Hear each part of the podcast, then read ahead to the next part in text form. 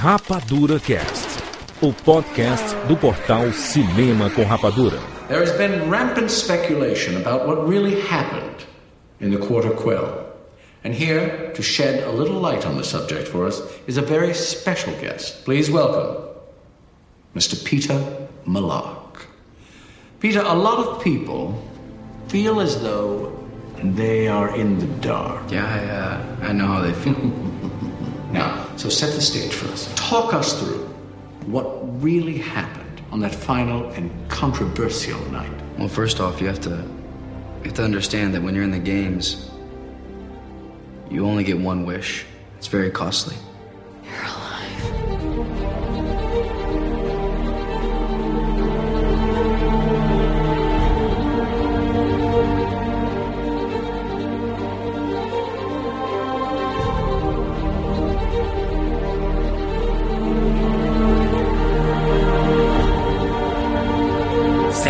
bem-vindo. Peraí, fala mesmo. Eu adoro. Tá tá Essa, aí, tá final, hein? Ah, lá. Seja bem-vindo, seres rapadurianos do Brasil. Está começando mais uma edição do Rapadura Cast. Eu sou Júlia de Filho e no programa de hoje nós vamos falar sobre Jogos Vorazes, a Esperança, parte 1. Estamos aqui com o Rafael Santos. Ei, Xande, deixa, eu- deixa eu pegar minha flautinha aqui. Como é que é, menino? Jesus. Não sai, não sai, Jurandir. Bota o som da flautinha, Jurandir. Rafael Dracon. Fala galera, e vencer os jogos vorazes é igual fazer sucesso no Brasil. Todo mundo vai querer te beijar, ser você ou te matar. Jesus. Carolina Munhoz. Olha, gente, Fire is Catching. Será que realmente vai ter esperança nesse filme? Vamos discutir nessa edição do Rapadura Cast. Por favor, se você já leu o livro, vamos evitar spoilers do livro, já que essa é a metade ou 33% do, do terceiro livro. 17. De 17%, cara, que tá diminuindo. É 10% do. Por favor, evite spoilers do livro. Se for colocar spoilers do livro, escreva nos comentários spoiler, spoiler, spoiler, spoiler, spoiler. Pra galera não ser impactada com o final, porque é bacana ter essa surpresa nos cinemas. Já sobre Jogos Horários A Esperança, parte 1, esse programa está repleto de spoilers. Se você não assistiu, escute esse programa por conta e risco, porque a gente vai contar todos os detalhes de tudo sobre o filme, o desenrolar e como acaba e as nuances dessa história. Muito bem, vamos lá entrar nesse mundo espetacular de Jogos Vorazes. Ou pelo menos da metade. make him an offer again. I'm a cop, you idiot. James Bond. Life was life. You can't handle the truth. Johnny. I'll be. And the Oscar goes to Rapadura Cast. Please, please urge them to stop this war before it's too late.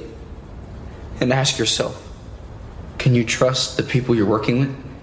We need to respond. Thank you, Peter Millar, for these revelations about the real Mockingjay. Did you see what he looks like? Oh, thank I saw a coward. You don't have any idea what he's I don't through. care. I would never say what he just said.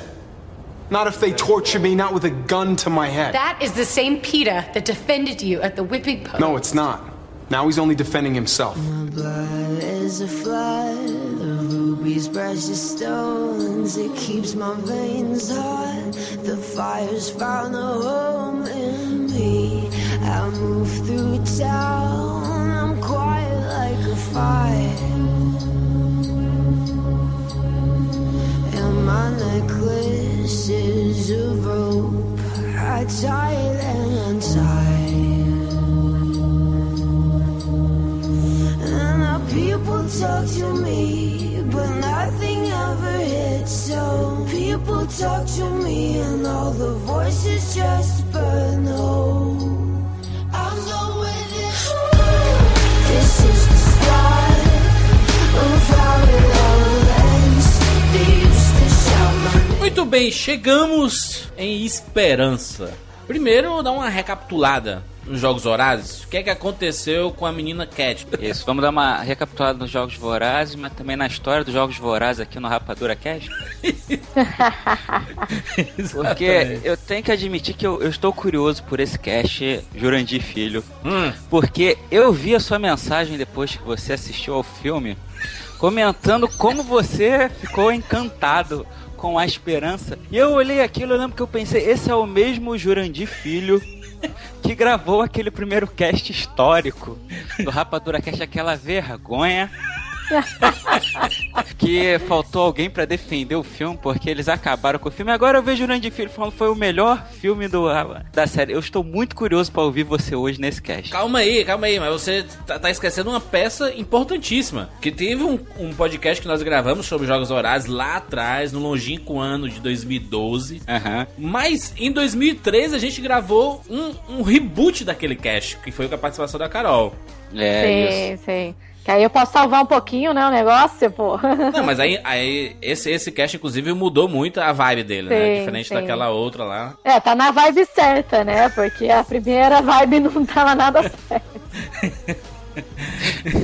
Mas enfim, por isso é um pré-requisito você ouvir o podcast anterior, né? Que a gente contou toda a história dos Jogos Horazes 1, do Em Chamas, as nossas opiniões. E lá atrás a gente tava com as nossas expectativas pro terceiro, né? É. Eu não lembro, Carol, tu lembra se naquela época que a gente gravou já estava confirmado que seriam dois filmes? Estava confirmado, né, já? Olha, eu não vou lembrar não, viu? Mas assim, é hoje uma coisa que a gente meio que já assume, né? Porque toda a Hollywood agora, quando pega uma franquia de três livros, acaba transformando em quatro, de sete livros, oito e etc.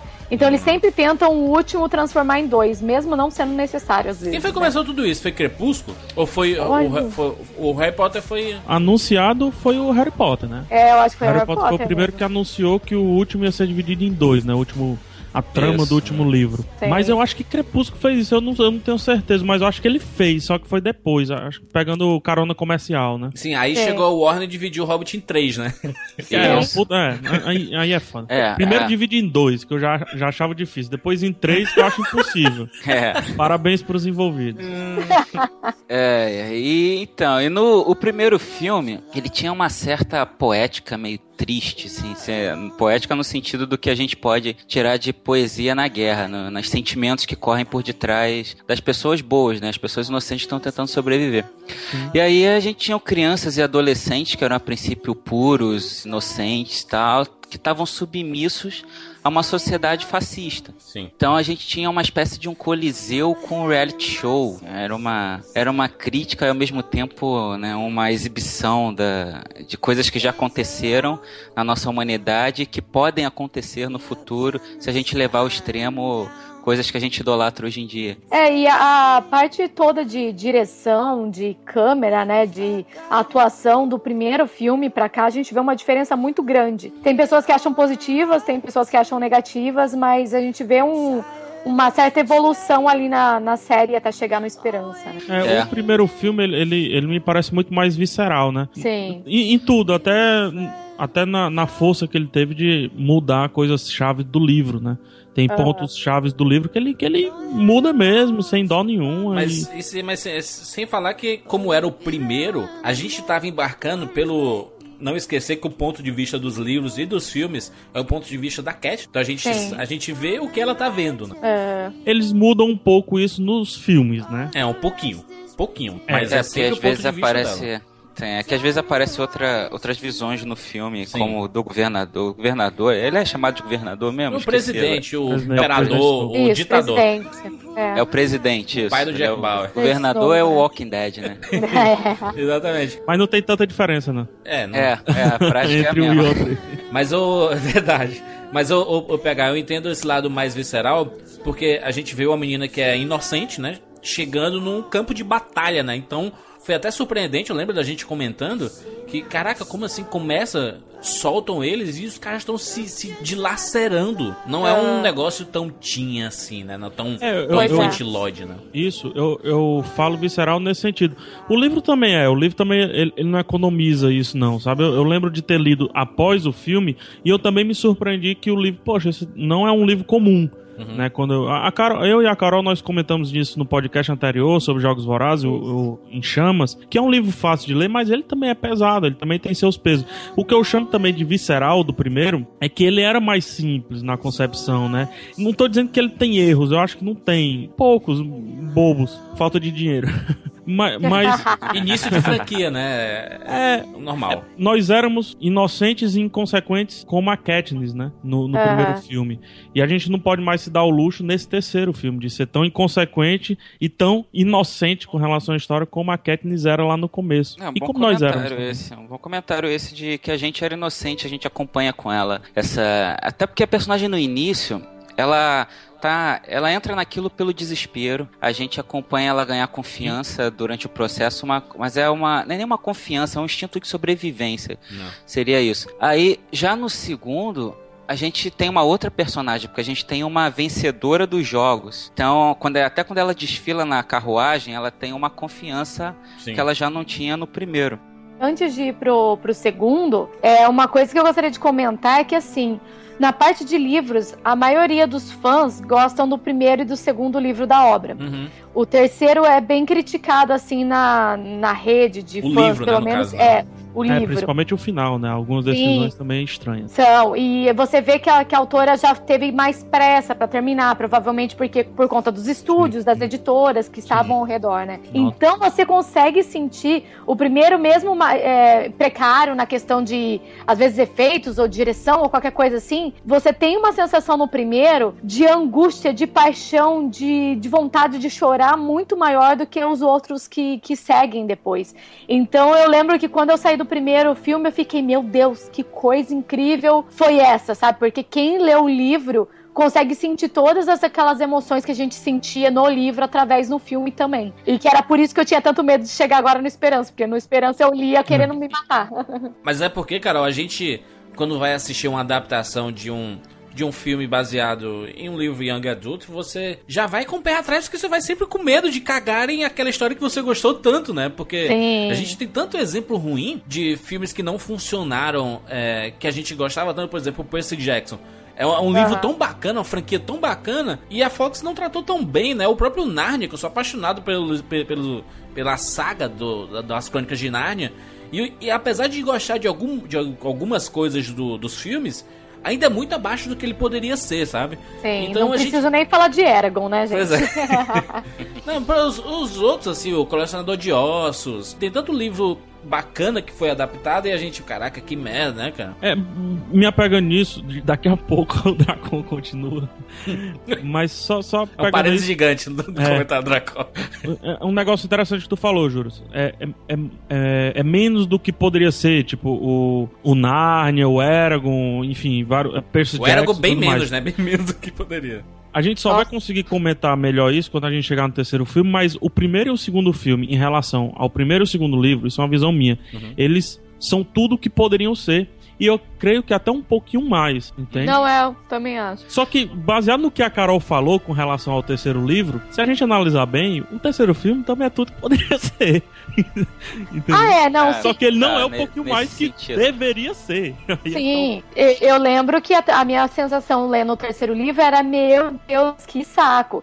E eu saí ok do, do filme. Eu não, não saí também pensando, meu Deus, que saco, entende? Uhum. Então eles fizeram uma boa adaptação, mudaram poucas coisas, depois a gente fala sobre essas mudanças, mas mudaram poucas coisas. Mas aí voltando, Dracon, então, se você ia começar a falar do Em Chamas. É que no primeiro filme, a gente. O primeiro filme, primeiro livro, né? Na primeira história, a gente tem uma personagem insegura. E aí, no segundo, a gente tem uma personagem já confiante. E no terceiro, a gente tem uma personagem traumatizada. Verdade. É, ela, ela não quer ser nada daquilo que querem que ela seja, mas ela também tem consciência de que não tem ninguém pra fazer aquilo sem ser ela. Aham. E, e também depositam tanta é, confiança nela, né? E tanta responsabilidade que ela vai forçada, né? É, você você percebe que ela vai ser o Mockingjay, ela vai ser o tordo forçadíssima, né? Sim. Muito. Mesmo, mesmo que, ela, que ela entenda a situação das pessoas, né, a, situa- a situação precária,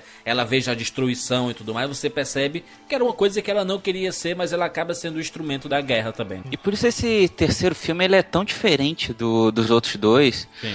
Porque, como a gente tinha comentado, o primeiro tinha aquela coisa de apresentar um coliseu com reality show e uma, uma crítica à sociedade fascista e tal, e que a gente aprende junto com eles o, o que está acontecendo. No segundo, a gente tinha meio que um meio termo entre isso. É uma coisa de a gente tá preso a esse sistema e ao mesmo tempo, dessa vez, vamos tentar reagir, vamos entrar no sistema e tentar começar uma revolução de dentro para fora dele. Aí a gente ele também se focou muito na manipulação do povo pela mídia tal que, que ela mostrou no segundo filme. Agora, nesse terceiro, a gente não tem pureza, a gente não tem inocente, não tem nada. Todo mundo sabe o que está acontecendo e é guerra. Tanto que não tem Sim. nem os jogos vorazes mesmo, não tem. Não tem. É guerra. E isso a gente sente muito, né? Porque no primeiro e no segundo você foca tanto na questão dos jogos vorazes que agora não tem mais o, o Happy Hunger Games. E você, e pelo menos eu, quando tava assistindo, senti um pouco falta daquela ação que existia por conta dos jogos, né? Porque quando você começa a, a, a ver o terceiro filme e ler também a história, você nota que é basicamente psicológico da Katniss. Não tem mais a Katniss em ação, é o psicológico dela, ela tendo que lidar com o fato dela ser o Mockingjay, lidando com o fato de que, querendo ou não, ela é egoísta, ela tá pensando mais no Pira, na situação dela, do que o que tá acontecendo em Panem mesmo. É, Ela então, sempre se projeta, né? A Sim. própria escolha, a própria escolha não, a própria a própria ação abru- abrupta dela no primeiro filme, no primeiro livro, é baseado numa pessoa muito quer. próxima, né? Não é no todo. Não é no todo. ah, sim. Até comentam durante o filme, né, que você toma suas decisões de forma extremamente egoísta, né? Mas convenhamos, né? Na guerra é complicado, né? Você quer defender os seus, né? É- obviamente que eu tô falando do posicionamento de pessoas comuns, né? Ela é uma pessoa Isso. comum.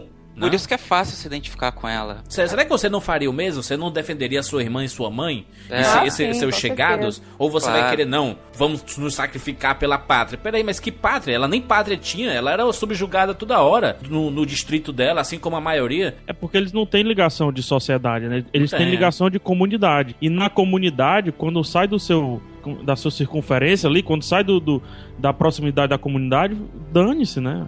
É Sim. muito Comunidade bom é comunidade. É, E- é aqui dentro, somos nós. Até, PH, queria saber a opinião tua, que eu li, eu li o primeiro e o segundo livro antes de ver o filme até. O terceiro eu não li, eu fui assistir o filme primeiro. Uhum. E aí eu queria saber se. Eu não sei se você também tem uma, uma visão dessa, no- como eu tenho no caso, que eu gosto muito da série. Aí agora, eu achei meio forçação de plot no segundo livro. Inventarem aquela coisa do vamos juntar os vencedores para que a Katniss volte à arena e a gente tenha um segundo Jogos Vorazes, porque o nome do negócio é Jogos Vorazes. Porque por mais que tivesse. Eles usam uma justificativa de que a, Cat, a Katniss virou um símbolo, ela precisa ser destruída na frente das pessoas e tal. Mas aquele governo fascista ele teria diversas maneiras de fazer isso. Sim. Na minha cabeça, faria mais sentido, embora eu goste, claro, do, do livro 2, faria mais sentido se a, a, linha de plot da história contra a tirania que se sucede no A Esperança já acontecesse no Em Chamas. Faz concordo, sentido, concordo. é. Ele, ele parece incompleto, porque ele é a repaginação do primeiro. Eu concordo plenamente, Dracon. Eu- é a síndrome do Prison Break, né? O primeiro, a primeira temporada de Prison Break, eles têm que fugir da prisão. E se resolve, eles fogem da prisão. Até porque a ideia de criar o Prison Break foi justamente isso, era uma minissérie Sim, fugindo da prisão pra, pra preencher o buraco entre temporadas do 24 horas. Sinceramente- Prison Break nasceu pra ser isso. sinceramente, eu, preci- eu pensava no final, deles fugirem da prisão e depois, cara, É, depois, paciência, é, né? Beleza. Só que fez muito sucesso. Fez muito sucesso, então vamos pro segundo. Mesma coisa com Jogos Vorazes. O primeiro, ela tem que ganhar os Jogos Vorazes lá pra menina não morrer. É simples. Sim. Tudo bem que a gente descobre uma trama maior, como em Prison Break, a gente descobre uma trama maior também. Mas só que o primeiro Jogos Vorazes se resolve. Fim, acabou aquilo dali. Ganhou dinheiro, temos que ter um segundo, vamos pro segundo. E no segundo é isso aí que o Dracon falou, eles inventaram um Jogos Vorazes. A questão é que a resolução do segundo e a abertura que ele dá, a coisa que o primeiro não dá, que é a abertura, a resolução do segundo é muito boa. E a abertura, pra mim, é genial. E em Prison Break, eles inventam a prisão. Eles colocam o cara lá na prisão, lá em Porto Rico, sei lá como é que é. Eles inventam a prisão, colocam os caras dentro. E a resolução também é até interessante. Essa discussão não, não se aplica também ao Star Wars, não, pegar? Star Wars 4, Estrela da Sim. Morte. é, Sim, sim. Tanto que eu acho o segundo filme, né, o, o quinto Star Wars, melhor do que o quarto. Como eu também acho o Em Chamas melhor do que os Jogos Vorazes. É, Prison Break não se aplica. Mas Mas você diz melhor tecnicamente ou, ou, ou a história, você, você acha o plot melhor? Não, não, mas assim, eu, não, não pegar, não, não fez esse questionamento não, porque assim, Aham. se, tu, se, tu, se tu lembrar no Star Wars 4, né, Uma Nova Esperança, como é que ele acaba? Explode a Estrela da Morte, o Ele símbolo resolve. do Império. Ele tá resolvido. Acabou o Império, não tem o mais problema nada. daquele filme era a Estrela da Morte. Isso. O problema dos Jogos Vorazes era a meninazinha que ia pros Jogos Vorazes. Só que tem A muito mais dela. por trás, né? O- o- os distritos ainda estão sendo subjugados. Ela venceu os jogos, mas continua a mesma tirania, né? Então, a necessidade de querer ver. Esse, esse é o plot da saga, né? Da, da, da antologia. Você quer ver mais, você quer ver o desfecho você feliz, planta, entendeu? Você feliz ou não. planta. O, o Dracon e a Carol vão falar disso bem melhor do que eu. Mas você planta a saga, você planta o, black, o background, mas não necessariamente você precisa colher. Só se der certo, né? Ah, tudo, sim. tudo é a grande história. Aham. O background, ele um dia vai se resolver, com ou sem aquela história, entendeu? Sim, porque no caso é, tem um plot que se terminasse o, o primeiro filme, primeiro livro, na verdade, da forma que terminou, assim, ah, ok, ela tem que sobreviver aos Jogos Vorazes. Até aí tudo bem, ela sobrevive aos Jogos Vorazes. A questão toda do background de e agora vamos tentar acabar com essa capital ou não, realmente é o que traz depois para as próximas obras, né? Mas que poderia ter sido ignorado se não tivesse feito sucesso a franquia, né? Vocês lembram de Coração Valente? Quando Sim. acaba do jeito que acaba, existe o Aham. grito liberdade. Uhum. A gente pensa assim, pronto, mexeu com o povo. Mas aquilo é o começo. É só o começo da grande batalha, né? E não tem continuação, não tem nada. É isso, você na sua cabeça, você sabe que o povo se rebelou e se juntou contra a tirania, né? Isso. É, e a gente não vê isso, tá, tá tudo na nossa cabeça, né? Ou está nos livros de história, né? A questão, complementando o que o Dracon perguntou, é como se constrói o que você finalizou, né? Como se reconstrói. No, o segundo, como eu disse, foi forçado, e o começo é forçado, e quando eu li o livro, eu, ah, não, vou de novo. Em situações parecidas, putz, de novo. E por eu estar esperando um, desfo um desfecho igual ou muito parecido, a quebra, a ruptura, me surpreendeu. Eu, caraca, Ah, que sim. livro, que livro, Ah. que filme. O começo da rebelião, tá falando assim, né? Agora Isso, que eles vão se isso. juntar pra destruir tudo, né? O problema é que quando você destrói os Jogos Vorazes, você não é mais Jogos Vorazes. Então a gente pode fazer várias analogias, várias metáforas, dizendo que tem uns Jogos Vorazes na cabeça da Cat, que ela tá passando por uma, uma jornada interna de Jogos Vorazes e tudo mais. Mas não é a estrutura Jogos Vorazes, entendeu? Como a- a- o gato e rato na cidade de Prison Break não era fugir da prisão. É, eu, eu até entendo esse questionamento, mas isso talvez não. Talvez seja um problema de distribuidoras, né? Não da Paris Filmes é, da, da brasileira, mas da, da, da Summit, né? Porque ela decidiu colocar os nomes dos filmes, porque Hunger Games é só o primeiro livro. Os outros não são Hunger Games, né? Isso. Sim, É, ficou Catch on Fire e Mockingjay. como, mas não é. É, é. Então, Jo- Jogos Horazes é o primeiro filme, ponto final. Os filmes é que se titularam, não, a Jogos Horazes. Inclusive, essa tradução do terceiro deu uma polêmica na época aqui no Brasil grande. Sim, porque Mockingjay pra esperança é bem diferente, né, gente? Né? E convenhamos, analisando a trama, onde é que tem esperança ali? Sim, Né? Porque termina esperança é sem. que tá morrendo total ali no negócio. Não, é, é- é praticamente o terceiro é a desconstrução do que tinha de esperança no segundo. É, mas porque seria estranho chamar de tordo, né? Não, livro. não seria, não. Eu acho que não, Bota sabiá, por- Jurandir, mas não bota esperança. Sabiá é foda. Bem TV. Até porque provavelmente colocariam o tordo, não só tordo, né? Isso, o tordo ia ficar legal. Mas não seria estranho o tordo sendo que é ela a menina, a torda? Mas é- ela é um- uma figura. Eu tô ligado, isso aí, eu tô, tô brincando.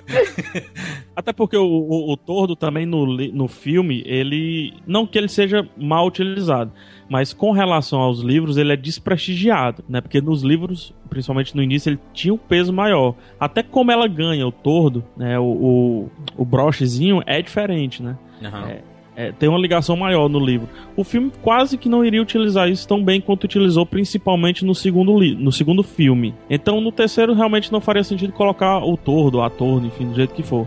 Mas Esperança também é muito estranho, porque não se vê Esperança. E não vê no olhar dela, do Pita, do, do irmão Pô, do Thor, Pita, então? Sim. É, o Pita é o que tem menos esperança naquela cara fria dele. né? Caraca, e, e o, e o processo de degradação dele, é- eu achei muito bem feito no filme, assim, né? É.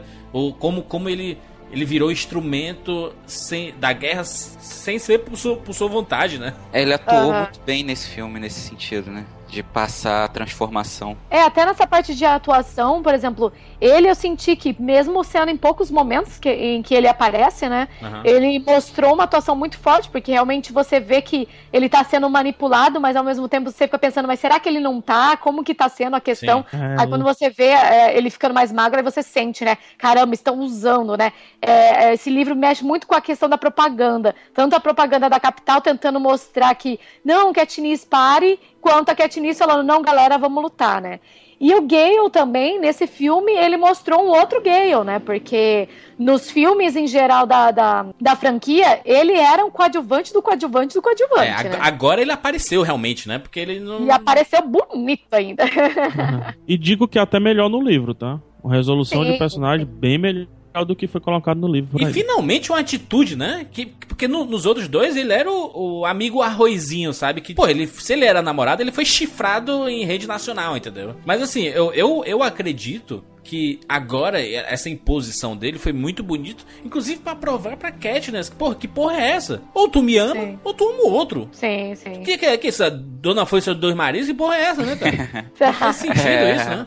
Pô, realmente, até, né? Por uma mais que você macho possa nessa- amar é, mais de uma pessoa, mas relacionamento é relacionamento, meu irmão. Você tem que decidir, né? E ele, a imposição dele foi muito legal. Beleza, aí, vai. Fui lá salvar o cara. E é isso aí, é nóis. Então, É o, nóis. o roteiro, que nem a Carol falou, ela trata de um assunto interessante na questão da mídia, que eles precisam aproveitar a popularidade da Katniss pra revolução. E aí, se fosse na nossa realidade aqui, se isso estivesse acontecendo né, no nosso planeta aqui, ela ia virar meme, ela ia ter action figure, ela ia virar filme, o que já acontece Aham. até. É. E lá eles fazem de tudo pra aproveitar isso de uma maneira até manipuladora. Então, de certa forma, o que é é interessante essa crítica que, é, que ela consegue nesse, nesse quesito, que de certa forma o que eles fazem com a Katniss de um lado nesse nesse a esperança, Mesma coisa que eles faziam do outro lado. isso não difere tanto Aham. do que aquela versão Magic Duende do João Kleber faz com ela no segundo, Né?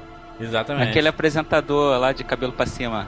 O Stanley Tucci. Isso, que é do espetacular, né? É, É. ele é um show. Ele é o Eric Gold do, da Esperança. É muito bom. É, do Jogos Vorazes. É o Flickerman. Então, isso não difere tanto que um faz com o outro, né? A, a manipulação que um faz pra um lado ou faz pro outro. E, Do além lado disso, de cá, talvez até pior, né, Dracon? pode ser. Porque do lado de lá você espera isso, né? É, faz sentido. E, e do outro lado você tem o glamour, então ela- ele consegue maquiar, convencer a pessoa, olha, se você. Mas não, e- eu- a falta de glamour não deixou o lado de cá maquiar, não. não. Ele Não, não, sim, sim. pior ainda. É, é muito pior, porque é muito na cara, né? Lá, É. ele. Porque eles eram daquele jeito, né? Tinha um glamour, roupas bonitas, o jeito de se portar. Aqui não, ele queria que se portasse como herói e tudo falsidade, né, cara? Eles estavam na merda, cara, na merda e queriam passar a imagem de estamos aqui. Os caras estavam escondidos debaixo da terra, mano. É, do Ah. lado de cá eles estão querendo criar o Pearl Harbor deles, né? Não é? Então tá todo mundo esperando um estopim pra a real guerra começar e daí ó, Isso. a- é, haver mais revelação, re- mais rebelação interna, né? Como, como até acontece, eles até tem uma cenazinha destacada, né, do pessoal reagindo lá contra, contra os fascistas, É, tudo é mais porque na assim, floresta, esse, tudo. esse 13 terceiro distrito, ele não existe, né? Em tese, né? né? Como se Sim, fosse o sim, é. 28 a 28 capital, né? O 28 estado brasileiro. E isso é bem mostrado até numa das melhores cenas do para mim pelo menos da, da esperança que é o fato da, da Katniss tentar fazer o que eles o que eles querem que ela faça na, nas propagandas ela não consegue até Ah. que mostram pra eles pô cara é que falta espontaneidade aí né vocês não deixam ela fazer da maneira como ela possa se expressar por ela mesma e não que ela como um, um boneco que vocês estão manipulando O próprio Seymour Hoffman, não sei se vocês ficaram.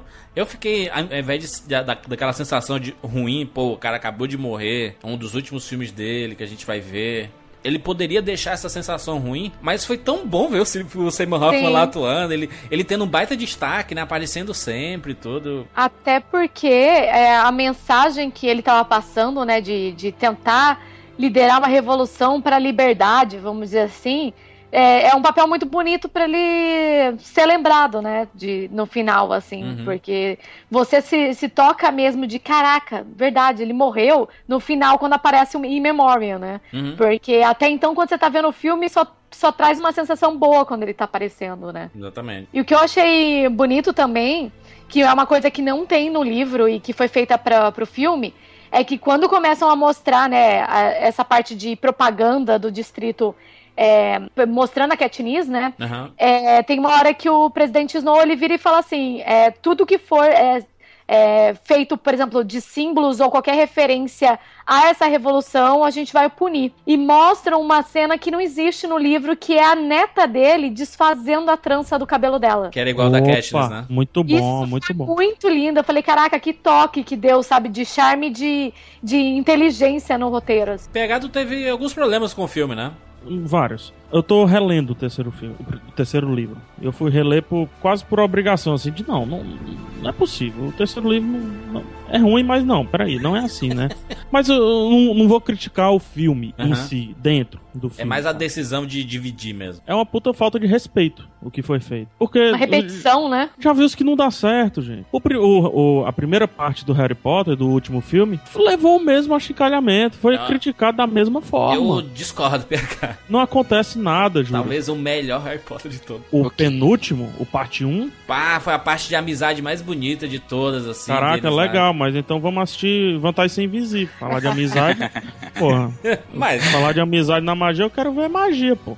Mas enfim, Hobbit tá mostrado. O primeiro filme ele começa 10 vezes. Ele começa mais do que o terceiro Senhor dos Anéis termina. E esse Concordo. daqui, ele tem uns 20 começos. Sim. E ao mesmo tempo ele não tem nem início nem fim definido. Isso é uma palhaçada. Se a gente falar em, em estrutura, se a gente falar em estrutura de trama, quando a gente tá comprando ingresso, eu já falei isso várias vezes, mas a gente tá comprando ingresso de um filme.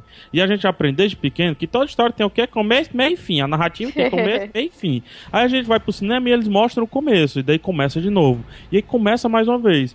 Quando vai passar pro meio, começa de novo. E quando a gente pensa que vai terminar, é um outro começo pro próximo que vai vir, que vai começar de novo, e depois vai ter o meio e o fim.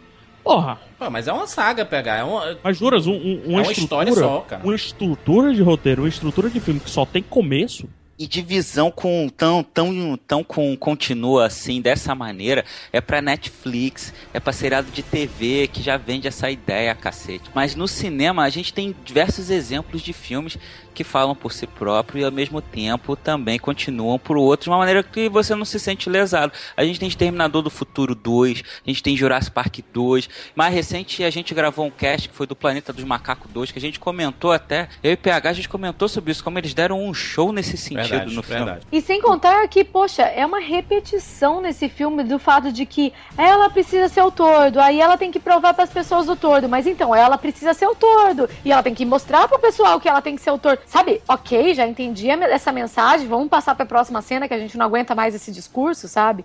Então eles repetiram demais Eu, isso. eu, eu achei que a repetição foi mais no sentido de, da, da Katniss se entender. Porque ela não tinha comprado a ideia até então. Aliás, os jogos anteriores, os filmes anteriores, foi a- foram a maior prova de dizer assim, cara, ela não quer ser esse símbolo que querem pregar pra ela. Então, é, esse filme foi mais desenvolvimento de personagens, é tanto que tem bem menos ação quem vai assistir o A Esperança Parte 1 esperando, ah, vou ver aqui mortes e tudo mais ação, você tem um pouquinho. Mas um pouquinho que é uma, um, um, sei lá, um aperitivo do que vai ter na parte 2, sabe? Então, e um E- e- pouquinho... Entenda, entenda, Júlio. A minha crítica não é falta de, não é falta de morte, falta de, de pancada. Eu, eu não tô falando sobre isso. Ele pode ter um filme altamente reflexivo.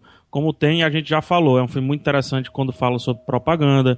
É um filme muito interessante quando fala sobre demônios internos. E é um filme muito interessante como também fala sobre manipulação. Beleza, são três pontos. Aham. Só que esses três pontos ficaram indo e voltando entre si várias vezes. Quando a gente está dando uma aula, a gente não, expli- não precisa explicar o me- a mesma coisa dez vezes. A gente explica uma vez, o cara entendeu. Não entendeu, tchau e benção. Aham. A não ser que eu vá fazer um vestibular de jogos vorazes. Então, se eu for fazer um vestibular de jogos vorazes, eu realmente preciso que aquilo dali seja falado, pedido e repetido milhares de vezes de milhares de formas. Mas eu acho que jogos vorazes é muito maior do que isso. a gente precisava ver é, o que era essa rebelião que estava tão organizada há tanto tempo, né? Esse, esse Distrito 13. Então esse, esse primeiro episódio serviu pra isso, pra gente ver. É a. Mas dava pra botar no ato 1 tudo isso. Tá, Sim. mas é, acabou acontecendo isso no ato 1 e ato 2 foi esse esse desenvolvimento. E o terceiro foi. olha, gente, a porrada vai comer no próximo filme. É isso, sabe? Não- Só que esse que é o problema. Quando você sabe do livro, você sabe que a porrada vai comer, mas nem tanto assim, entende? Tá, mas eu acredito que no. Eu acredito que no, no segundo filme eles vão mudar um pouco isso. Eles podem até querer mudar o final do, do livro, sabe? Já que tem Na tanta gente verdade, que eles já mal. declararam que tá certo, que vai mudar o final do livro. Pois é, mas e olha uma só. coisa que eu fiquei puta da vida, Hum. é que é diferente do, do, do livro e do filme, é que na hora que ela faz toda aquela lista de exigências lá pra poder ser o tordo, ela não fala que, pô, quando o Snow for é, capturado, que ela quer matar, que ela quer matá-lo, sabe? É. E, pô, isso tinha Tem que no ter livro. no filme, gente, e tem no livro, tá na Pois é. lista de exigências dela. A Katniss do filme aparentemente é muito diferente dos livros, sabe? Assim, o, o comportamento dela. Porque o que, o que eu escuto das pessoas falarem da Katniss do, do livro é que ela acaba ganhando uma confiança muito grande. Sei lá, ela consegue impor bem as suas opiniões. Já nesse terceiro filme, por exemplo, ela ainda tá muito travada, como o Dracon fala, ela tá traumatizada. Então, assim, pra entender o que era a rebelião e até de uma forma didática, não esquecer que Jogos Vorazes tá ati- atinge é o, é o filme teen mais popular dos últimos anos. Então, é, é a, a saga teen mais popular dos últimos anos. Então, não esquecer que ele ainda tá atingindo os jovens, né? É, Aham. não- a gente não pode querer soluções extremamente adultas pro filme Epa, epa, epa, epa, eu Pô, discordo. é, Porque é. o primeiro ele tem soluções adultas. Mas ainda assim ele é Isso, muito teen, ele tem uma se matando. ele tem o, o- a brincadeira do, do triângulo, sabe, amoroso. Ele ainda tem o formato teen sem ser bobo, sabe? Mas tem crianças se matando. Tá. Sim, o que, Mas que porque é o ela plot falar é pra esse. matar o presidente? Porque o plot é esse, entendeu? Ô, quem, qual dos teens, vamos colocar assim, não está querendo matar o presidente, Jurandir? Se você considerar até o Harry Potter é teen, aí você viu a evolução do, do personagem, por mais que os últimos filmes e livros atinjam um público mais adulto, não esquecer que ele ainda tá atingindo, em sua maior parte, os jovens, né? Mas aí, se apegando a isso, Harry Potter dá um show de evolução. Que, que, que ótimo. Gra- por, um por isso que é uma das maiores sagas da história do cinema. quer, quer, ah, quer goste, quer não, mas se você pegar a estrutura, a- o, o que foi montado, se você coloca numa mesa, faz um canvas de Harry Potter, tem uma evolução. Aham. O, o problema é que aqui a gente tem um downgrade, né? A gente tem um- uma regressão no terceiro livro, Sim. no terceiro filme. É, se a- mais uma vez, me apegando ao que tu falou, quando tu diz assim, a Katniss ainda tá confusa. Juras, ela tá confusa no terceiro livro. Ela começa o terceiro Uhum. livro confusa. Ela termina o segundo livro confusa. Nós terminamos. Nós somos o que a Katniss é dentro da história. Quando ela quer matar o presidente, não é ela, somos nós. A gente quer acabar com aquilo ali. Então ela tá sempre nos representando. Quando ela passa duas horas do filme estando confusa, não dá. A Katniss do começo do, do terceiro filme é a mesma Katniss do final do terceiro filme. Eu não concordo. Eu não concordo. Que ela, ela chegou traumatizada no 13 e agora ela já, ela já tem uma força que ela não tinha. Ela entendeu os problemas Mas ela da já, já sociedade. tinha força. No segundo, essa força que foi atribuída a ela já existia no segundo livro. Ela já sabia o poder que ela tinha. Não sabia pegar. Talvez até ela, no primeiro, Ela, ela quando só ela- queria sobreviver, pegar. No, no, no segundo ah, filme. Quando ela cria o romance com o Peter, ela já sabia do, do, do impacto que ela conseguiria causar. Porque ela queria sobreviver. Ela é o instinto de sobrevivência. Ela queria sobre. Agora, nesse terceiro filme, na parte 1, foi que ela entendeu o todo. Porque ela não tinha noção de, da destruição que a capital estava fazendo no, no- nos distritos. Ela tinha noção pela visão dela. Lá no Distrito 12, porque é onde ela morava, ela sabia da situação precária e tudo mais. Mas ela não sabia que os caras tinham explodido tudo. Então mostrar pra ela isso, mostrar, ó, os caras da capital realmente são filha da puta e mostrar esse convencimento e o outro lado, o lado da rebelião, porque a gente teve dois filmes pra entender a capital. E a gente tem um livro, um filme, que é essa parte 1 pra entender essa rebelião que se comporta às vezes da mesma forma que a capital. E tanto que,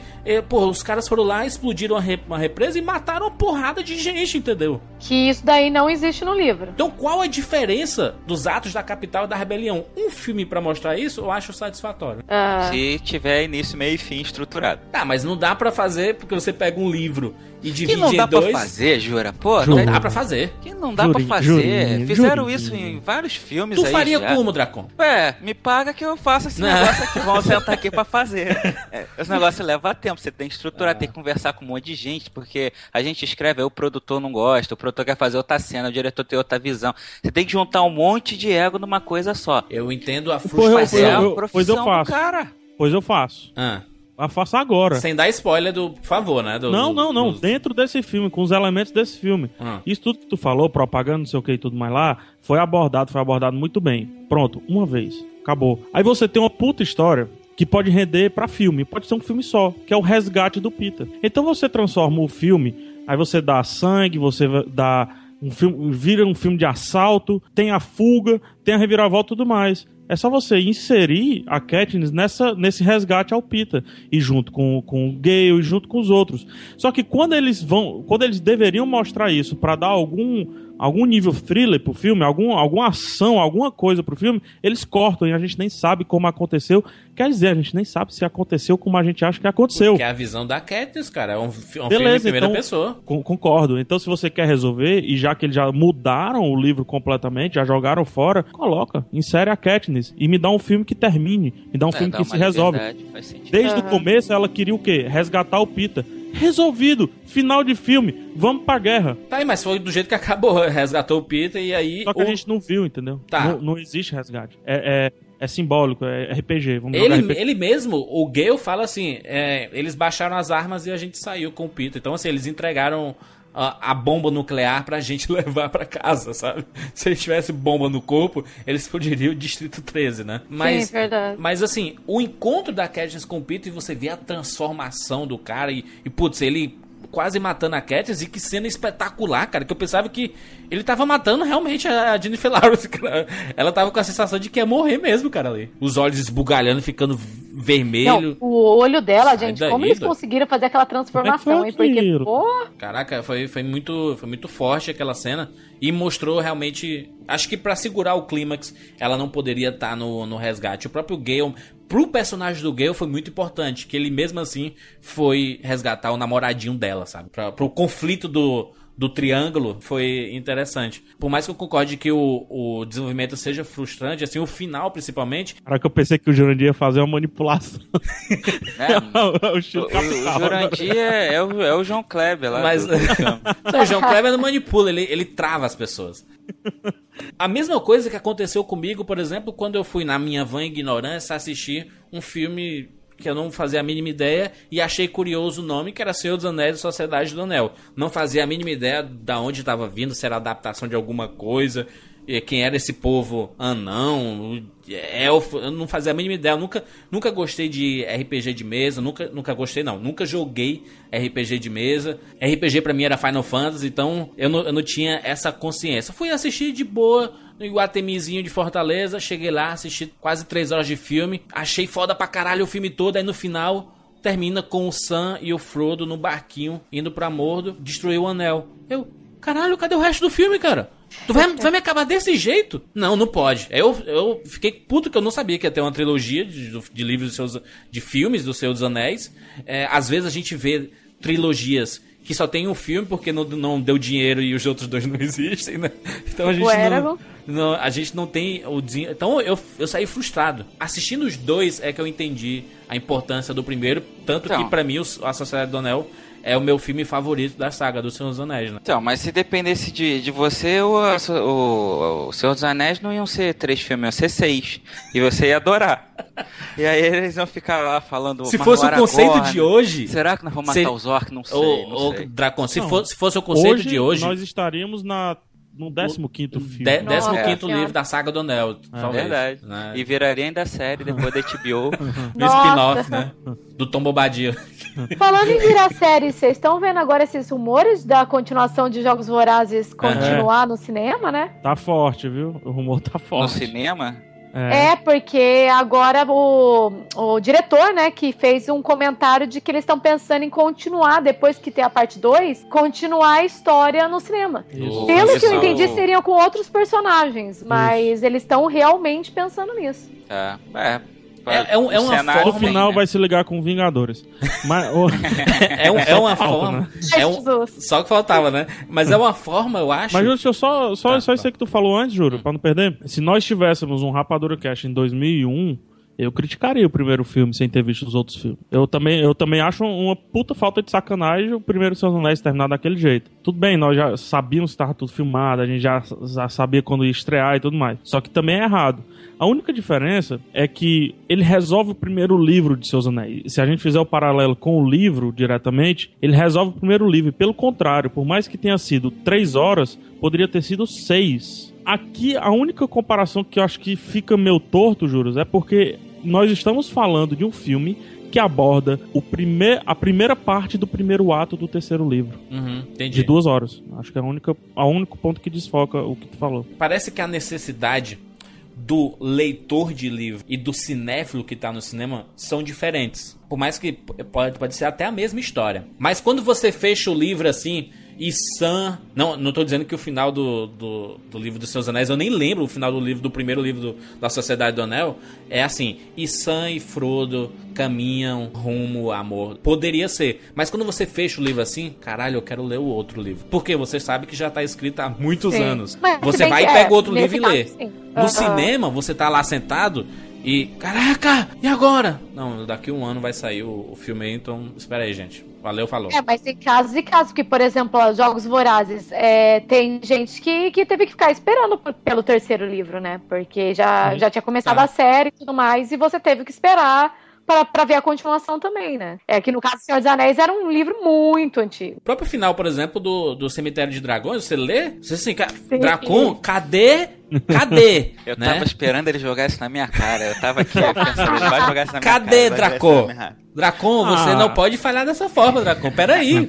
Como Mas assim a- tu termina mas a- desse jeito e, meu Deus? Mas é o cliffhanger, é uma coisa de você não resolver a história. Sim, e deixar aberto, né? Deixar A, o... a primeira história de Seus Anéis, vamos dizer que ela se, re- se ela se resolve em 70%, o terceiro filme de Jogos Vorazes, ele se resolve 10%. Mano. Agora, falando do, do Francis Lawrence, que é o diretor, que aí a Carol tinha comentado então essa declaração dele.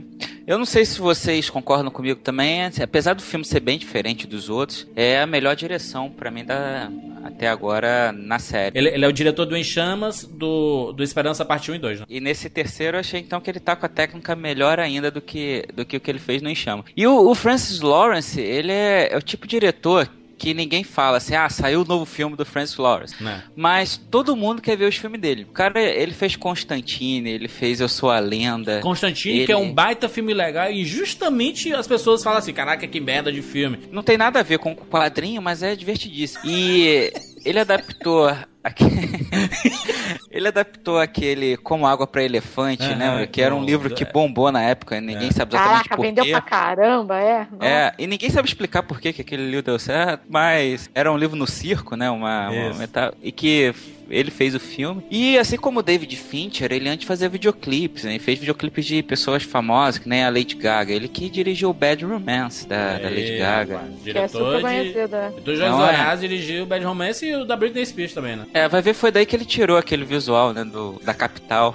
Agora chamou a Lady A Gaga. experiência com a Lady Gaga, né? É, pensando bem, até aquela personagem que faz o, o alívio cômico do filme, a, a F. Ai. Tá que pariu, Como a é é Elizabeth? Banks. Ah, Mas, Caraca, mas como é que é o nome dela? É Ela é F. incrível, né? Como é que fala? É, é If ou é F que Acho fala? é if, mas eu não lembro direito. Deve ser If Ticket, Tinkett, né? Trinket. Ela. Trinket. É, Trinket. No livro eu lia Trinket. Trinket. E É, no filme ela até foi colocada no meio dos rebeldes, né? na- ali pra Que trazer é um alívio né? cômico. né? Sim. Que ela tem aquele jeito blasé, assim, é uma versão blasé da, da John Rivers. Verdade, nossa, ela é muito John Rivers nesse mundo mesmo. É, é uma personagem muito carismática, tem o afeto do público. E, tá? aliás, se você tá escutando esse programa e não conhece quem é Elizabeth Banks, coloca no Google Imagens agora pra tu ver como a, a- a atriz é lindíssima e no filme ela tá tudo trechaça. né? E outra, esse espírito brincalhão dela é dela mesmo. Ela é cômica, assim. Tanto que tem um vídeo agora que tava meio que viral também dela entrevistando pro programa dela a Jennifer Lawrence. E é um papo, assim, de tipo, muito louco entre as duas, sabe? E perguntando. é, coisas íntimas da Jennifer Lawrence, mas elas batendo um papo assim bem íntimo, esquecendo que tinha câmera, sabe? Então ela também já tem esse, esse espírito cômico no dia a dia. Até porque perguntar coisas íntimas da Jennifer Lawrence não precisa mais, né? A gente já sabe. Ah, sim. Aliás, posso fazer um comentário? Por favor. Gente, assim, óbvio que todo mundo acabou já vendo certas fotos por aí, né? E assistindo o filme. Eu não, eu não vi. eu também não vi, Lívia. Eu não vi, mas eu conheço muita gente que viu Isso, e contou. E, e né, contou em detalhes. Um primo meu viu e disse que é muito bom. Tá, menina do grupo que viu só, tá bom, entendi. Isso. Carol, você, coisa feia. Coisa É, feia. E aí, realmente. vários momentos no Esperança, e porque uma coisa que eu acho muito bizarro é a cor do cabelo da Katniss, como mudou do primeiro filme pro terceiro. Eu fico pensando assim, pô, ficar pintando o cabelo dela o tempo todo? Como assim? Já não entendo Ou muito. então largou a tinta que ela tinha no primeiro. Largou a tinta, né? Pois o, é. O Dove. Dove não, o- L'Oreal.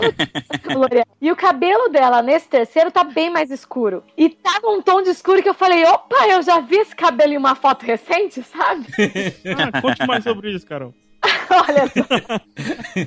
Aí fiquei pensando, ok, ok, já entendi em que época que ela fez aquelas fotos. Agora eu vou dizer, viu? Os Jogos Horazes, putz, é uma puta de uma franquia, né? E como é, eu entendo algumas pessoas que não gostam e tudo mais, porque às vezes a pessoa vai com preconceito, né? Vê assim, pá, mas a molecada toda assistindo.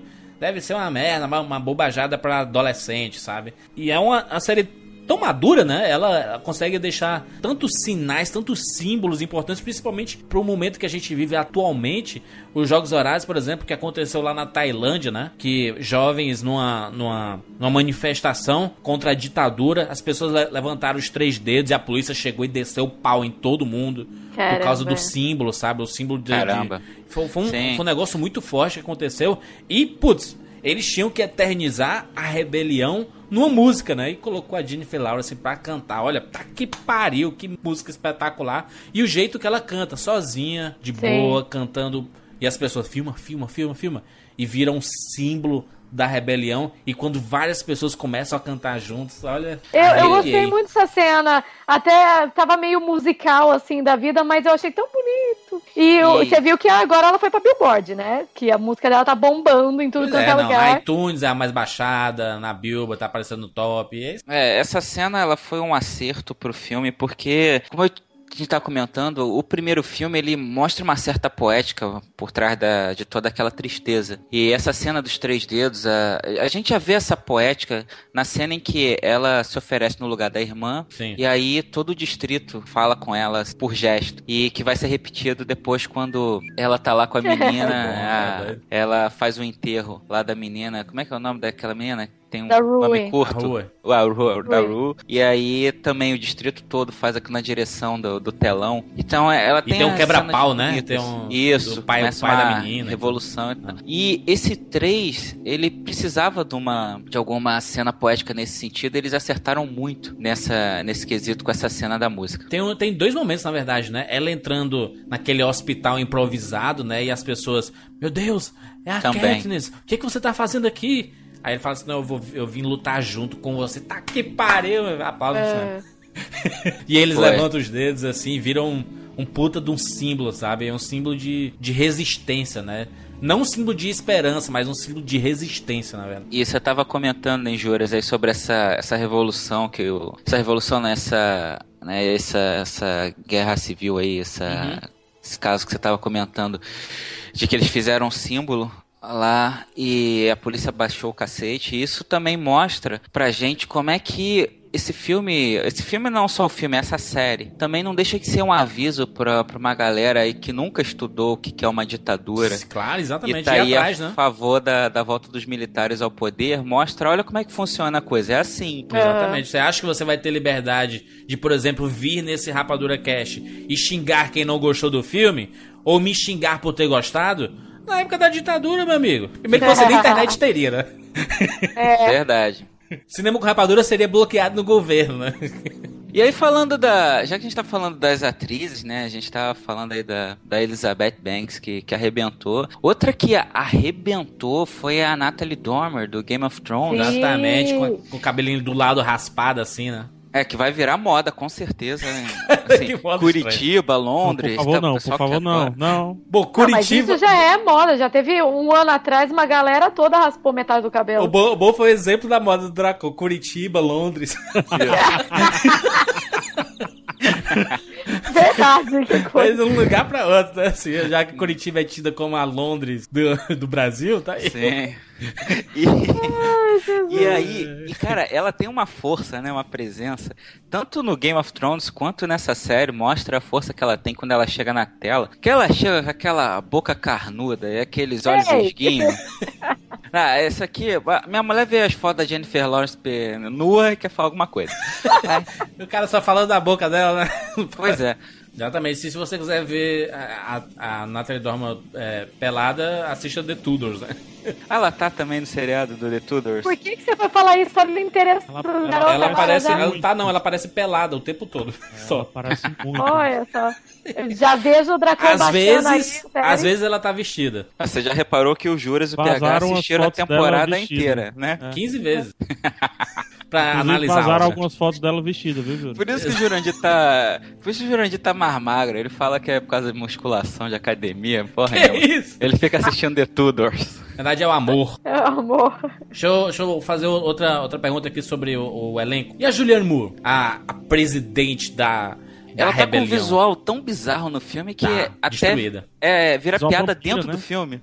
É. Se a nossa chefe tá desse jeito, imagina o povo, né? Mas, mas é um, É. é um visu, o visual é interessante. é, tinha que ser aquele ali, não podia ser bonitinho e tudo mais. Mas é um personagem que o livro ele não consegue organizar bem e o filme eu acho que acerta. Porque você não sabe qual é a dela, né? Ela tá sempre. é, como é que eu posso dizer? Ela, ela tem um, um- algo misterioso de ruim sendo guardado. Isso Parece, pelo menos aparenta.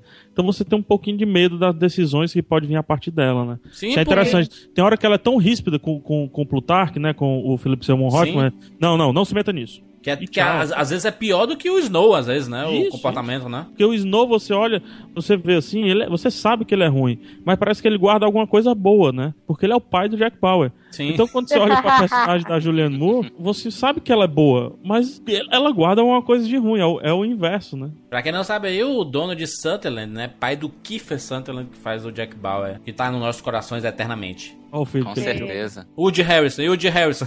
Ih, beba, chegando bebaço. É, É, mas o- ele foi bem meio que ignorado nesse filme, Ah, né? foi, foi É. demais. Sim, ele foi coadjuvante. Eu, eu pensava que ele nem ia cena. aparecer, assim. Aliás, eu não, eu não tava nem contando com a presença dele, na Acho que quando, como, quando colocaram a F ali, eu pensei que não ia, não ia ter mais o, o personagem do Woody Harrison. Ele só serviu pra fazer aquela cena mesmo de falar que faltava espontaneidade na Katniss e eles estavam forçando ela a ser algo que ela não- nunca conseguiria ser daquela maneira. O Woody Harrison tá caro. O o Woody Harrison tá cara depois do True Detective, né? Virou um, um, um ator de luxo, né? Que diria, né? Ah, Mas o, o próprio Stanley Tucci, né? Que apareceu muito nos dois primeiros filmes como o grande entrevistador, como o Bial da parada. não, João É. Kleber. Eu, uma, uma mistura de Bial com João Kleber, né? E, e Tá, Serginho, né, com a galera. Ele, assim, de, de, de interagir, o lado sensacionalista, né? É, os grandes discursos, as perguntas capciosas, né, do Stanley Tucci. Agora ele se ficou assim, um trechinho de programa de TV, né, onde o, o Peter era o principal, né? A transformação do Peter é muito foda. Dos discursos, né? Se você pegar desde o começo do filme até o último discurso, você vê a degradação física dele a de- e a degradação do discurso dele. Ele pratica, ele sendo obrigado ou fingindo ser obrigado a, a falar aquelas palavras e a própria transformação dele numa arma, praticamente. né? Os caras fizeram uma lavagem cerebral na cabeça dele. né? Também. Sim. E a gente tá falando da Natalie do Game of Thrones. Tem mais uma atriz que vai entrar também do Game of Thrones, que é a comandante Lime, que era a Lily Rabe no nesse filme. Ela não vai, ela não tinha agenda pra fazer as filmagens do segundo e quem vai substituí-la é a Brienne do Game of Thrones. Que isso, cara? Atriz que esteve no Brasil esse ano. Aí. Até Sim. teve aqui no Rio. Por na isso vão exposição. filmar o próximo filme em IMAX pra ela caber Na tela. na tela. Aliás, um absurdo Jogos Horazes não passar no IMAX. Que é isso, gente? Verdade, eu não tinha percebido Que isso. porra é essa, gente? Verdade. Pô, nossa, assim, verdade, verdade. Porque, pô, é filme de IMAX total. E, e a conversa final da Katniss e do Snow, hein, gente? Porque isso não existia no, no livro, né? E Ah, é? Isso não tem. Não, isso não tem no livro. E eu acho particularmente que foi bem inserido, né? Pra eles conseguirem enrolar é, aquele momento que eles estão tentando resgatar, né? O Pira. E eles terem esse confronto, né? Porque a gente tava sentindo um pouco de falta de confronto. é, Era mais mostrando um lado, aí mostrando o outro lado, mostrando mais uma vez o lado. Então foi a primeira vez que você sente um, um confronto mesmo acontecendo entre os, É. ah, os lados opostos. Que Né? como o PH comentou a coisa da estrutura que tudo, né, toda a história tem que ter, toda a história caminha para um clímax que é onde as duas forças opositoras têm que ficar frente a frente, até pra gente poder ter o, o desenlace e a conclusão. E nessa estrutura que eles estavam montando, era difícil montar um clímax. Então eles precisavam realmente colocar as duas forças frente a frente. Então faz sentido, se não tem no livro, eles terem criado essa cena para que pelo menos tivesse ali um cara a cara, um tete a tete do, do bem e do mal na, na visão que a gente tem do filme. Verdade, e, e pra gente entender, né? Porque a gente já tinha visto o hospital improvisado de muita gente destruída, o Distrito 12 extremamente destruído e, e- e- esqueletos, né? Caveiras no chão, assim. Negócio muito bizarro, né? Pra, um impacto visual muito grande. É, você viu a Katniss falando como o Jovem Nerd fala, o poder da matemática ali, né? Com, com a, a flecha derrubando um avião, né? Uma nave. É, e o Gale também atirando e não acertando porra nenhuma, e ela acertando em cheio, né? E derrubando os dois, vira o símbolo da resistência. Mas pra, mas pra você entender que como a guerra é uma merda pra todos os lados. Tanto pro lado é, que tá sofrendo, como pro lado de quem tá atacando, o vilão. Porque se o, o que tá é, perdendo passar o vilão, ele vai ter que matar muita gente, inclusive inocentes, que tem muito inocente do outro lado, né? Então é uma merda, né, cara? No fim é tudo uma merda essa guerra, em todos os sentidos, né? Sim, sim. Vamos pras notas. Nota de Uh, 0 a uh, 10. nota, sério? Nota de 0 a 10. É, começa com PH. nota, Cara. Começa com Jogos PH, Vorazes, vai lá. A Esperança, parte 1, PH. Disclaimer e nota, tá? Antes, um um disclaimerzinho rapidinho. Fãs, não me matem. É, não tenho filhos, mas quero tê-los. Então deixa eu viver minha vida bem, sadia e feliz. E deixar claro que você é muito fã da franquia Jogos Vorazes, não? É isso que eu ia falar. Aliás, eu, foi eu- o PH que me, que me incentivou a, a querer, a, a criar expectativa para Jogos Vorazes antes mesmo de sair o primeiro filme. Eu lembro exatamente da minha definição do primeiro filme, que era assim, é, o Jogos Vorazes é uma piscina que a gente só meteu a cabeça, mas a gente não viu o fundo ainda. Né? A gente não tem muito o que acontecer. Piscina de 5 metros, assim, né? Que você não tá vendo muito olímpica, fundo. olímpica, de mergulho, né? E o segundo filme, ele, como, ele, ele, te, ele te aprofunda, ele te leva mais, ele te mergulha mais. E o terceiro filme, ele não te mergulha. Porém, ele me dá duas... é, duas esperanças, é, talvez seja esse o, O título porque o- o correto, título né, dele, título, né? Esperança do filme melhor, né? É. A esperança de que o final do terceiro livro vai ser corrigido no filme, porque eles corrigem muitas coisas chatas do terceiro filme, do terceiro livro. Não vou dizer erradas ou, ou corretas, enfim, não, não sei se é essa a, a- como deve ser, não, não sei se é assim como, se como deve ser colocado, mas isso que a Carol falou da conversa com o, o presidente Snow, pra mim é uma correção fantástica do que Sim. não acontece no terceiro livro. Se nós tivéssemos aquilo ali no terceiro livro, talvez a história teria tido outro desfecho justificável e talvez um desfecho melhor também. Então isso me dá esperança pro terceiro, pro quarto filme, né, para a segunda metade do terceiro filme. Porém, eu acho um erro o que foi feito. Tudo isso, tudo que foi apresentado no primeiro filme, caberia em uns 40 minutos bem, bem escritos, bem amarrados de um, de um filme só. E aí sim a gente vai para uma conclusão de uma hora e meia ou até de, de duas horas. Por que não? Te- já que no terceiro livro se apresenta muita coisa, a gente poderia ter um filme maior. Não sei qual é o lado comercial mais interessante. Para eles, o lado comercial interessante é dividir em dois e dobrar a grana Dois filmes de duas horas, né? dois filmes de duas horas e dobrar a grana. Pra gente, é ter que esperar a merda de um ano pra ter um filme que, muito provavelmente, acredito que quase sem chance de erro, de que seja bom, de que seja divertido, de que seja alucinante, de tudo isso que a gente falou. E acredito que ele conseguirá ser isso, porque a única coisa interessante que eu tiro do primeiro, do primeiro filme é que ele vai conseguir se distanciar da merda que é o final do terceiro livro. Então, com um pouquinho de esperança no Esperança, eu, a minha nota é muito baixa, é nota 3. Minha Nossa tenho- Senhora! Uh, meu Porque eu tenho, que ser conco- eu tenho que ser coerente com todas as notas que eu dei com relação, por exemplo, ao o, Ho- o primeiro Hobbit, que eu dei uma nota muito baixa. Aham.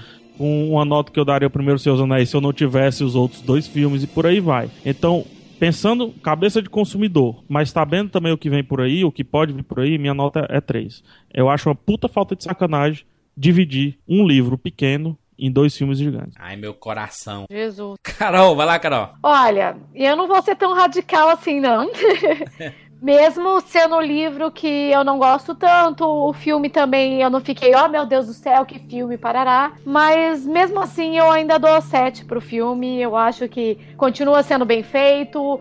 É, foi mais do que eu esperava até pelo livro. E eu amo Jogos Vorazes, é uma série que eu amo de paixão. E eu não conseguiria dar nada menos do que 7 pra ele. Muito bem. Dracon, vou dar minha nota antes de ti. Tá, vai lá. Saí do cinema com a cabeça feita de que era o melhor Jogos Horazes que eu tinha assistido por causa da maturidade. Achei um filme extremamente maduro e, obviamente, que é difícil, por exemplo, é um filme, sei lá, como os últimos Harry Potter, que são excelentes, são extremamente mais maduros, mas eu ainda gosto da nostalgia de criança do Harry Potter entrando pela primeira vez em Hogwarts, os dois primeiros, que muitos fãs não, não gostam, mas como é o começo da saga, eu, eu sou apaixonado por aquele começo, né? Do, dos Harry Potter. Apesar de eu entender que existem filmes melhores depois, tecnicamente, os próprios atores estão melhores no, com o passar do, dos filmes e etc. Quando a gente gravou o cast lá sobre o primeiro Jogos Horário em Chamas, eu cravei que o primeiro Jogos Horário era, era fodaço, né? Era, assim, é um filme espetacular em todos os sentidos, cheio de metáforas e simbolismos. Só que nesse, a gente chega numa maturidade. Eu acho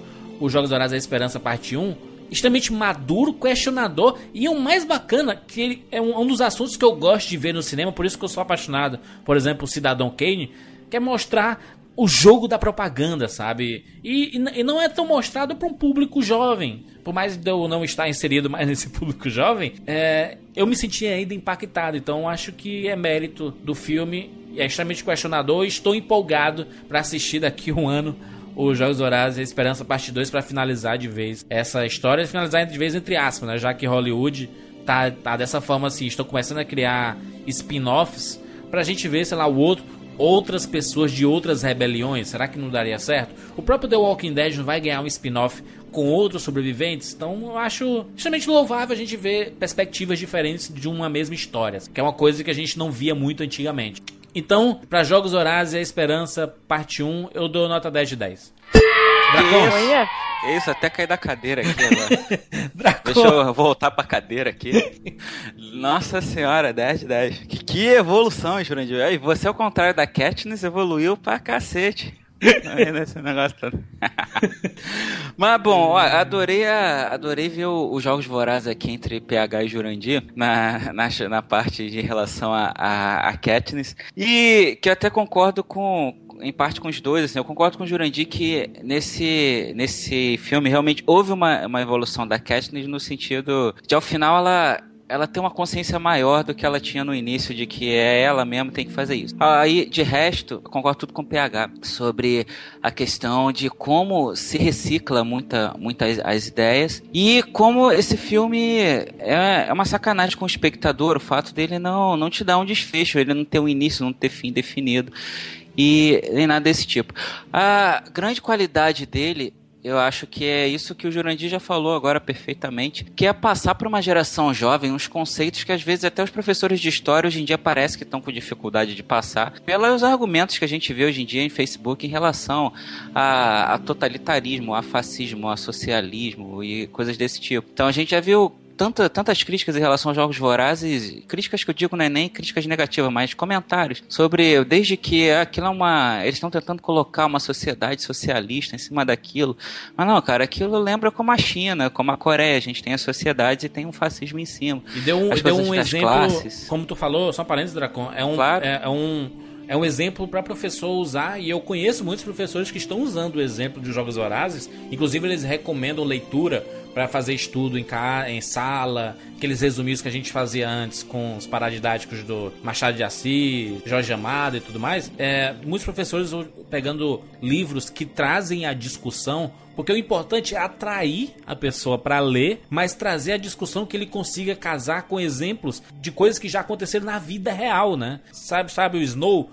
Ele é muito parecido, sei lá, com o Stalin, com o Hitler. E a gente vamos falar um pouco de Segunda Guerra. Ele consegue trazer comparações. Ele consegue trazer, fazer comparação com os Jogos Horários, que é uma linguagem que é mais fácil de do jovem entender, né? Então, nada melhor do que dar exemplos para mostrar como aquilo que passou é, pode acontecer ou ainda está acontecendo em outros lugares, né? Você estava o exemplo da Tailândia. Perfeito. Então, por tudo isso, é é a qualidade do filme e dessa série em si, que é uma série espetacular. Primeiro livro eu li andando na rua em pé. Eu ia andando pela rua lendo aquele o livro enquanto, enquanto andava. É uma coisa muito visceral, realmente. Então, assim, se eu fosse ver só a série, o, o, o, a paixão pela série, tudo que ela passa, tudo isso, eu daria 10 de 10. Como filme, só falando desse filme, eu concordo com o PH os caras me entregaram metade de um filme. Por conta disso, eu dou nota 5. Muito justo. Carolzinha é só nós dois aqui, pelo menos o lado azul do time. A gente é a rebelião e eles são o Snow. Bom, é isso. Deixe seu comentário aqui no rapaduracast.com.br.